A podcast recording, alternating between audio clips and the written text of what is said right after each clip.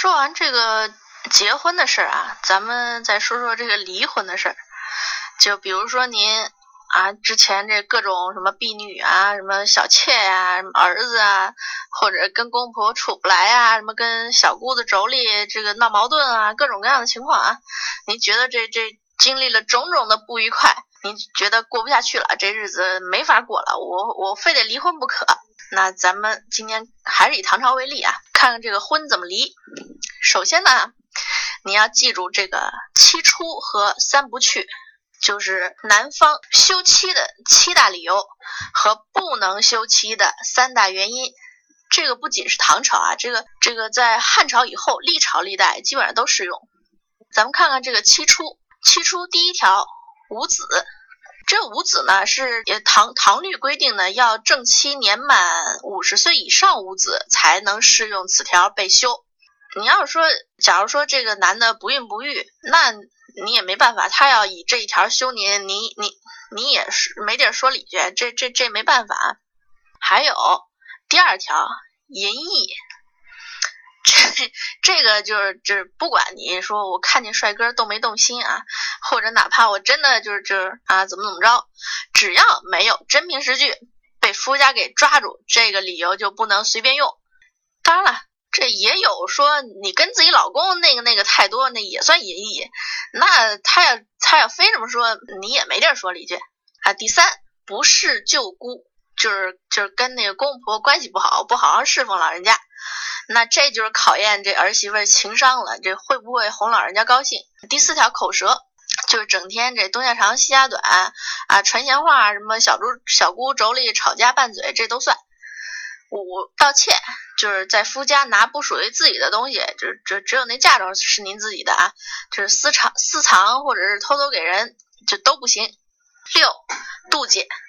就不许自己的老公啊跟跟别的女的怎么怎么着，怎么怎么着的，这个这个都不行。您像您之前就是 那那那来一个赶一个，这婢女来一个赶一个，这这肯定犯了嫉妒。还有气恶疾，就是染上了妨碍正常生活的疾病，包括什么麻风啊，就是各种传染病啊。呃，聋哑、眼盲啊，秃子、驼背呀，什么的都都都算啊。其实这一条吧，也不怎么公平。你比如说，你你老公在外面乱搞，染了一身花柳病，回来传给你了，那你也会因为恶疾被休，所以这个也没地儿说理去啊。以上呢，就是这七出，历代就是都差不多。三不去，就是男人不能休妻的三种情况。第一，经持舅姑之丧，就是公公婆婆死了，按礼法规定给他们服过三年孝的妻子不能被休。二是娶时贱后贵，就是假如说这你嫁给他的时候啊，这丈夫又贱又穷，后来发达了，这也不许休妻。这条嘛，就挺人性化的啊，而且在在现代也很有借鉴意义。你说，你说现在这这。这老公发达了啊，没离个婚，那那都不算成功男士是吧？这个话说啊，贞观年间，这那脑子经常短路的这李世民就曾经给那个尉迟敬德啊做过媒，就想说把女儿嫁给他，就尉迟敬德就以糟糠之妻不下堂为理由给退就给顶回去了。其实尉迟敬德也挺郁闷的，你说。啊，李二，你你你自己都比我小个十五六岁，你女儿都能当我孙女了，你还想当我便宜老丈人？你想得美呢！还有第三条，这三不去。第三是有所受无所归，这一条这个解释起来啊是有争议的。有人认为说，妻子成婚时带来的嫁妆，如果休妻时夫家无力归还，就不能休妻。也有解释说是明媒正娶进门的妻子，如果休妻时他父母兄弟不在了，没有娘家可以回，就不能休妻。反正基本上可以理解成就是就是妻子被休以后没有生活来源或者没地儿去，嗯，就这种情况就不能休。七出跟三不去是互相制约的这种关系。如果一个妻子啊犯了七出，又有三不去的情况，怎么办呢？按唐律规定，如果你犯了恶疾和淫逸这两条，那么即使有三不去的情况，夫家也可以休妻。除了这两条以外，只要你符合三不去，那么就算你犯了七出，夫家也不能休。如果丈夫在妻子没犯七出，也没有没犯一绝的时候，这个一绝是是那个官判官府判定的啊，这待会儿讲啊。这这没七出也没一绝的时候，这蛮不讲理，就硬把妻子休了。这个官府会判他一年半徒刑，妻子追回来不准脱离关系。如果妻子犯了七出的其他五条，但是有三不去的状况，丈夫还是把人给休了，这丈夫要打一百仗，妻子还是追回来，不准脱离关系。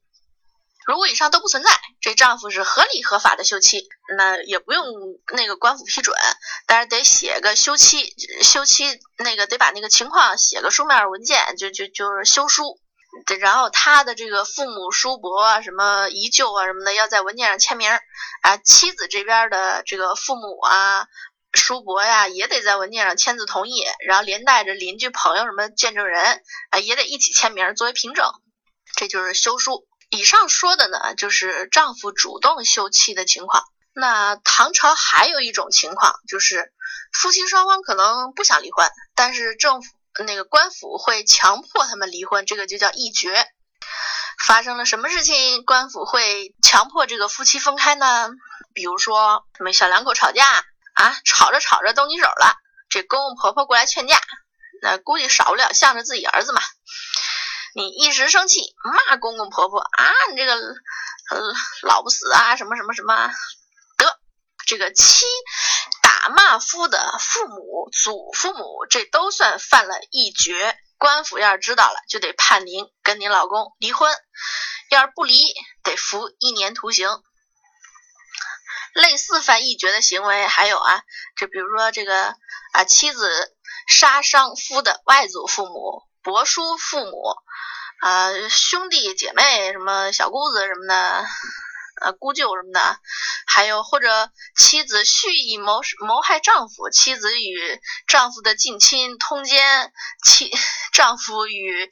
这个岳母通奸，呃，丈夫殴打妻子的父母、祖父母，丈夫杀害妻子的外祖父母、伯叔父母、兄弟姐妹，什么姑姑、舅舅什么的，还或者这个夫妻双方的父母、祖父母、外祖父母，什么叔伯父母、兄弟姐妹，呃，姑姑姑、舅舅，这相互杀害。总之就是，如果有以上这种家族火拼的情况发生啊。这夫妻俩就要被迫离异，断绝两家的联系。这基本上，基本上要是发展这样，那官府不判也，那那那那俩人也应该离婚了啊。就就这种这种情况，就是哪怕遇到大赦，也是非离不可。违者徒一年。嗯，像七出也好，一绝也好，就一旦夫妻以这两种形式离婚呢，就是都是非常伤感情的。两个家族之间呢，基本上也会因此结仇，啊，同时呢，不管是男方还是女方，在当地呢都会落下很不好的名声。总之就是影响安定团结啊，不利于这个稳定和谐社会。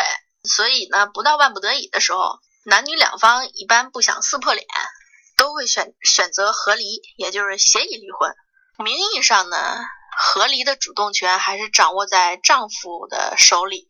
所以他要写一封放妻书，放妻书里面就是一般会写这个：你们离婚以后，啊，这丈夫不但要一律把你带到他们家的这个嫁妆原价还给你，还送您一笔足够三年花费的赡养费。那三年之后呢？这一般啊，一般离婚的应该也都 年纪不太大，这三年之内应该还能再嫁出去，再找一个男人当饭票。一般。大家还承认这个娶出嫁闺女比娶二婚的夫人强，也承认这头婚原配的地位比续弦正房的地位要高。但是在唐朝和唐朝以前，女子离婚再嫁都是很常见的现象。尽管官府和社会舆论也尊重女子守节是一种高尚的这个啊品德高尚的行为啊，但是如果你死了丈夫或者离异了，那再找个人结婚，一般也没人出面指责你不守妇道什么的。而且唐朝的男人找老婆呀，首先还是看出身，就是是不是高门大户或者是名门望族，呃，再一个是看家产。你要是比如说父母啊官官职高或者家里有钱，嗯，再一个就是看女方本人是否有才有貌，德行口碑好。这至于女方是不是初婚啊，这个考虑的是比较靠后的。呃，假如说你在当地这个算是不错的人家啊，父母也挺疼你的，嫁妆也挺多，自己还年轻又能生儿子，三年之内再婚，这压力不大。当然。再婚不再婚呢？这个一一定程度上也尊重您的个人意愿。基本上呢，就是唐朝的男人啊，就或者是古古代大部分的时候，这个这个男人啊，你想他一辈子对您一个人忠贞不二，这个不太可能。所以您要觉得这日子过不下去啊，你也可以就就不再嫁人，以父母年老需要侍奉为借口，您完全可以理直气壮的赖在娘家吃一辈子白食。父母死了以后，当家的兄弟有责任继续供养你。就算这兄弟死了，继承家业的子侄也要一直供养你，白吃白喝到死为止。你死了之后，他们还得按礼制给您扶丧什么的。别说是你一个人回娘家吃白食啊，就算再带几口子啊，比如说你跟张三啊离了，又嫁给李四，啊过两年生俩孩子，啊李四又死了。啊，就算他家里还有户主，什么父母兄弟的，你你也可以收拾收拾行李，呃，算算应得的家产，然后带着两个拖油瓶回娘家住。嗯，在这种情况下，就是您孩子那外祖父母啊、舅舅表哥啊，都有责任有义务供养寡女一家几口。就是衣食标准跟自己家人一样，还得负责送你孩子上学读书啊，什么赴京赶考啊，什么甚至结婚成家立业呀，都得管。这是唐朝人普遍认同的家庭责任，要是做不到的话呢，是会被社会舆论谴责的。然后，如果您后半辈子是在娘家度过的，呃，到了您弟弟或者子侄当家的时候，你对于家庭事务也有一定的发言权。是家里的重大事项做决定前是要跟您商量的，特殊情况下甚至可能这家就由您来管了。死了以后呢，您也可以葬入家族的坟地，就长眠在父母身边。晚辈还得啊立个碑，写个墓志铭啊，还得写您这这一位孝女，那是为了父侍奉父母才回家常住的，您您非常的伟大什么的。